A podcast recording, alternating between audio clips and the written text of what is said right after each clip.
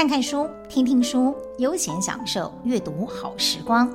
大家好，我是詹庆玲，放松心情，跟我一起翻阅吧。这一集我们来读一篇中篇的小说《寻情者》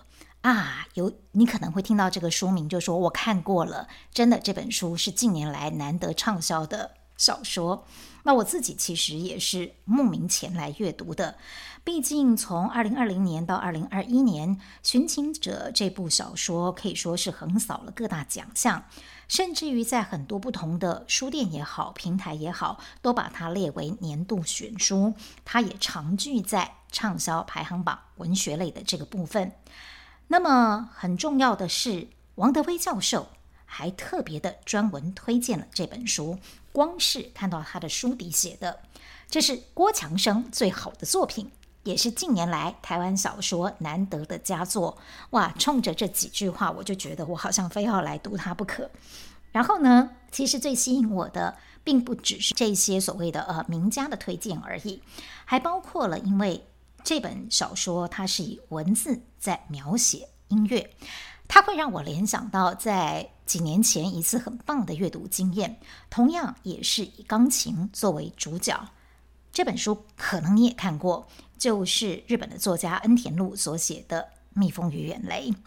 因为我觉得当时《蜜蜂与远雷》实在是太好看了，那是一个很美好的阅读经验。我想，怎么有人可以用文字？把音乐写得这么样的亲近跟美好，甚至我的眼睛在看着音乐的同时，好像我的耳际就已经响起了跳跃的音符。就在这样的好奇心驱使之下，我读了这本《寻情者》。我想，如果我不透过翻译，直接的用中文来读作者的文字，会不会因此对文字还有音乐有着更强烈的触动呢？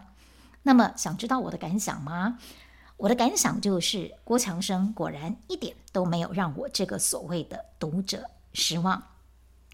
我刚刚读完了，虽然已经厌倦，不过那种有点惆怅或叹息的感受，到现在我在对着麦克风讲话时，依然充塞在心中。虽然比起《蜜蜂与远雷》，我觉得郭强生的这本《寻情者》相对起来，他的故事线是比较单纯跟简单的。而且也没有堆砌一些很华丽流转的文字。当然，大家如果对郭强生的作品熟悉的话，他如果想要堆叠文字，可是有十足的功力可以这么做的。但是在这本小说里面，我看到了一种，不管是故事本身，或者是对文字使用本身，都是非常节制的，以情来喻情，巧妙地引发了人与人之间的共振。我刚刚说了以情喻情，前面这个情是钢琴的琴，后面的这个情是人类情感的情。其实我觉得就好像朱天文在专文推荐里面写的，这是关于情的大灾问，也是我看完这本书之后的感觉。那么很简单的来介绍一下寻情者的故事，它是用第一人称写成的。我这个主述者是一个钢琴的调音师。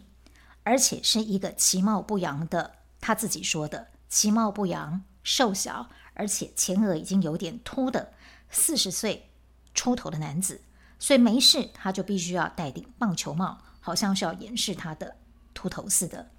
看起来这么平凡不起眼的一个钢琴调音师，而且我们要知道哦，调音师说起来还不算是一个有稳定的正式收入的工作呢。但其实。这个看起来不起眼的家伙，其实他是红尘当中被埋没的一个音乐天才。只不过说，主角一出场的时候，他已经就不再是一个神童了。他是用中年的姿态在小说当中出场的。那个时候的他，已经是一个蹉跎了半生的四十出头的中年人了。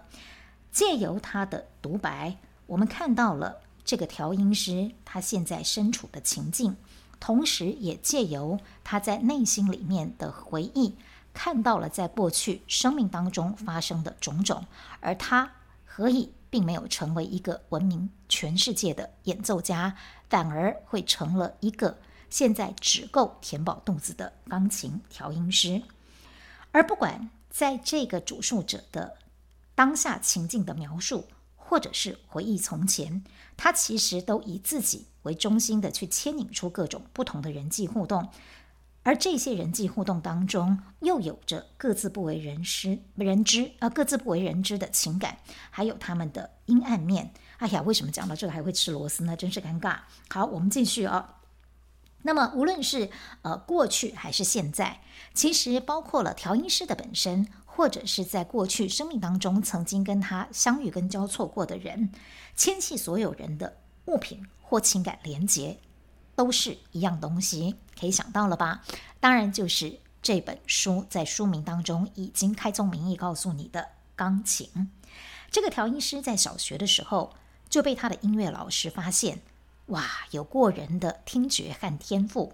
而且这位老师在书里面的形容是一位长发飘逸的邱老师，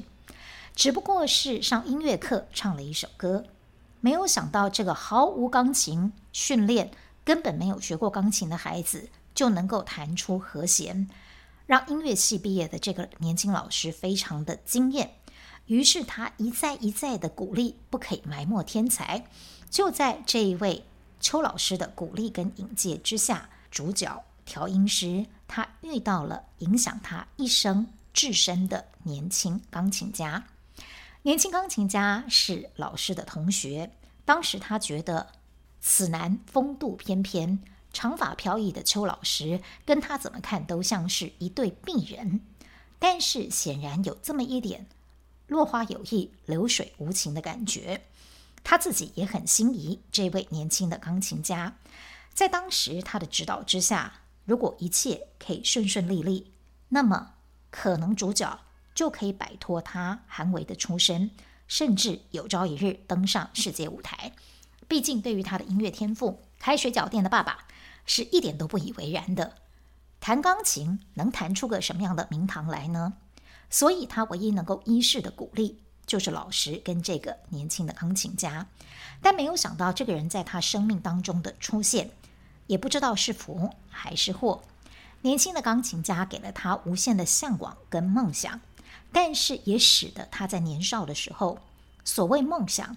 根本就还没有发芽，甚至于是仓刚刚萌发的时候就已经破灭了。这位调音师的钢琴还有他的情感，因此都被遗弃在那一段差一点让他走向光明的音乐人生的年少岁月当中，虽然如此，但是他的人生还是跟钢琴脱不了关系。虽然没有成为演奏家，但是靠着他敏锐过人的听觉，他成了一个很出色的钢琴调音师。内行人大概都知道，必须要与他为伍，才能够调出心目当中所谓的最完美的音色。而这位调音师一路走着，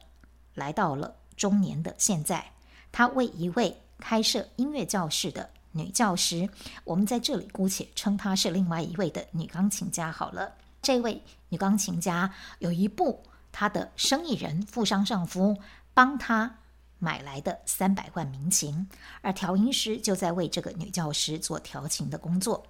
但是她也因此发现了女钢琴家的婚姻原来有一段不为人知，而且是见不得光的秘密。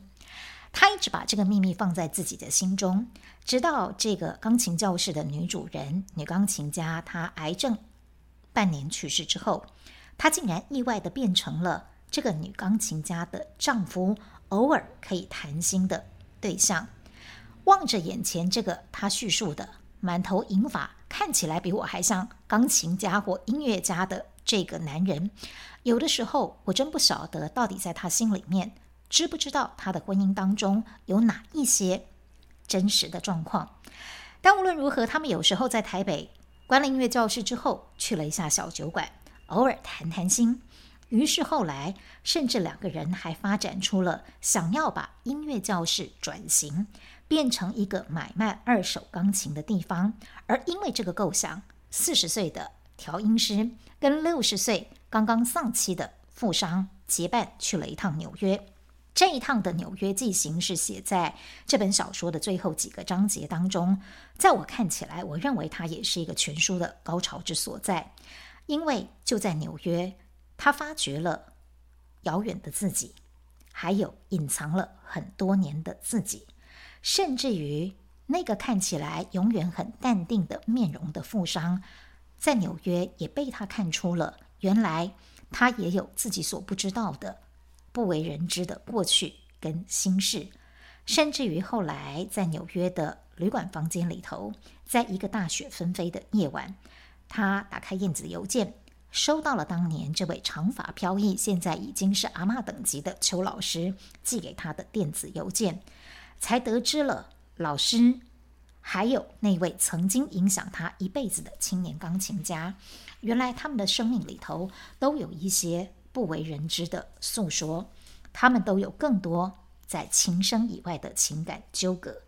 而这段纽约行似乎也就连接起了在本书当中的每一个出场人物，他们彼此之间的因缘和聚合。在这个故事里头，每个人每一段情都是围绕着琴声，其中有着跟主角一样被视为是其貌不扬的知名音乐家舒伯特，有李斯特。以及主角他自己说他很擅长弹奏的拉赫曼尼诺夫，也有他能够找到共鸣，同样厌恶自己的钢琴大师李赫特，